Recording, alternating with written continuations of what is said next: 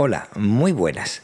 Te doy la bienvenida a este nuevo podcast, el podcast que se llama Sobrepensar, que hemos comenzado Daniel Sanz y un servidor, Víctor Gabriel.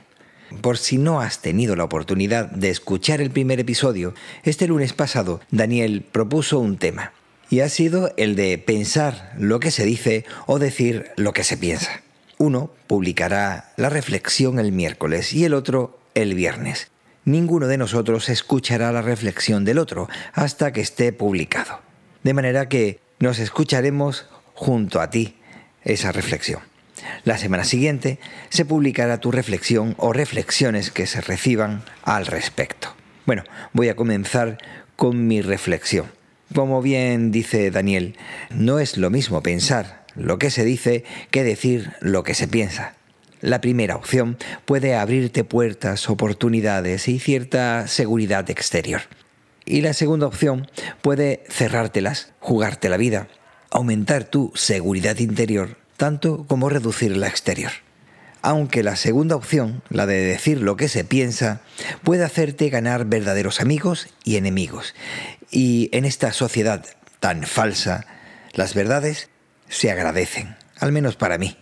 ¿Recuerdas esa cita en la que decía que Dios me cuide de mis amigos, que de mis enemigos ya me cuido yo?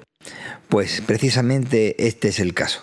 Pensar es formar ideas y representaciones de la realidad en la mente, relacionando unos con otros. Y aunque hay más acepciones, eh, creo que este es muy interesante, ya que es la necesaria para, mediante la representación y relación, ser capaz en el momento necesario de emplear una u otra, esto es, pensar lo que se dice y decir lo que se piensa.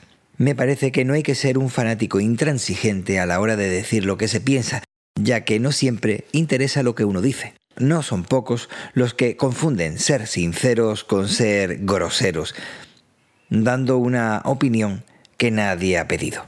Me parece a mí hay que mantenerse en la mesura, aunque eso suponga un insulto a la realidad actual, en la que todo y todos estamos forzados o nos sentimos forzados a significarnos, a posturarnos, a tomar posturas extremas en temas en los que incluso no tenemos tiempo para pensar y terminamos en muchas ocasiones siendo colonizados por pensamientos de otros y eso hace que no seamos nosotros ni en lo que pensamos ni en lo que decimos.